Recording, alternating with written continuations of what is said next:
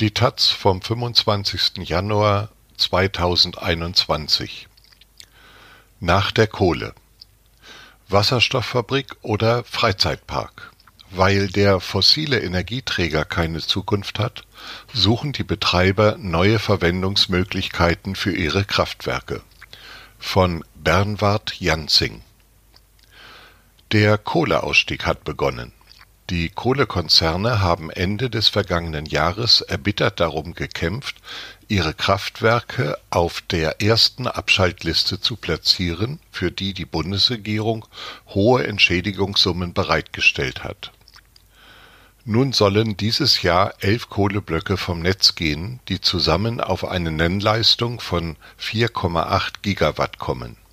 Neun davon sind Steinkohlekraftwerke Zwei kleine Anlagen werden überwiegend mit Braunkohle befeuert. Aber was passiert eigentlich mit den ausgedienten Kraftwerken und ihren Standorten?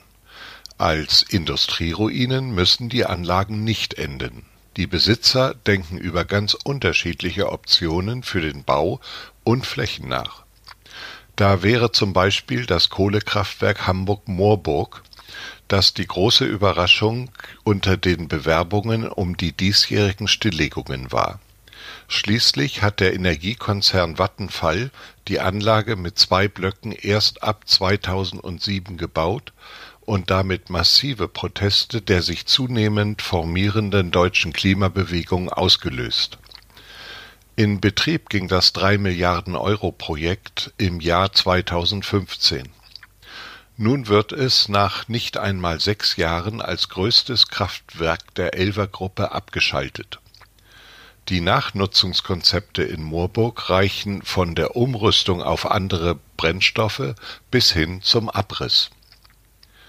Am vergangenen Freitag wurde nun bekannt, dass Vattenfall, Shell, Mitsubishi Heavy Industries sowie Hamburgs kommunaler Wärmeversorger Hamburg Wärme eine Absichtserklärung unterzeichnet haben, wonach am Standort Moorburg ein Elektrolyseur mit einer Leistung von 100 Megawatt aufgebaut werden soll.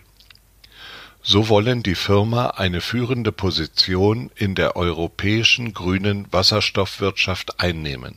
Eine konkrete Investitionsentscheidung steht aber noch aus Schon bevor die Stilllegung bekannt wurde, war in Hamburg die Verbrennung von Buschholz aus Namibia als Alternative zur Kohle diskutiert worden. Umweltverbände wie Robin Wood lehnten das strikt ab. Wegen des langen Transportweges und der mit der Abholzung vor Ort verbundenen Umweltschäden sei diese Form der Energiegewinnung nicht klimaverträglich. Hinzu komme, dass Energie in Namibia selbst knapp sei Konkreter als in Moorburg sind die Vorstellungen schon im nordrhein-westfälischen Hamm, wo der Energiekonzern RWE das Kraftwerk Westfalen stilllegt. Nicht mehr benötigte Flächen sollen zusammen mit der städtischen Wirtschaftsförderung zu Gewerbeflächen entwickelt werden. Auf einem Teil des Areals könnte ein Phasenschieber im Dienste des Übertragungsnetzbetreibers Amprion entstehen solche Komponenten sind aus technischen Gründen im Stromnetz wichtig. Sie kompensieren sogenannten Blindstrom. Dieser ergibt sich durch physikalische Effekte im Wechselstromnetz, die dazu führen, dass es zu zeitlichen Verschiebungen zwischen den Verläufen von Strom und Spannung das führt dann dazu, dass Strom im Netz pendelt, ohne Leistung erbringen zu können so belastete Blindstrom die Netze und muss stets kompensiert werden, indem man Strom und Spannung wieder in Einklang bringt. Daher der Name, man schiebt beide Größen wieder in die gleiche Phase. Das taten von jeher konventionelle Kraftwerke und auch Pumpspeicherwerke. Mit der Energiewende werden daher neue Phasenschieber gebraucht am Standort Ibbenbüren erwägt der Energiekonzern RWE unterdessen sein Kohlekraftwerk als Kapazitätsreserve anzubieten. Als solche werden Anlagen bezeichnet, die außerhalb des Strommarktes vorgehalten werden. Sie können bei Bedarf durch die Übertragungsnetzbetreiber abgerufen werden, falls die Stromnachfrage durch die am Markt verfügbaren Kapazitäten nicht gedeckt werden kann Auch der Energiekonzern Uniper denkt am Standort des Kohlekraftwerks Heyden an die großflächige Ansiedlung von Industrie, etwa von Unternehmen der Kreislaufwirtschaft.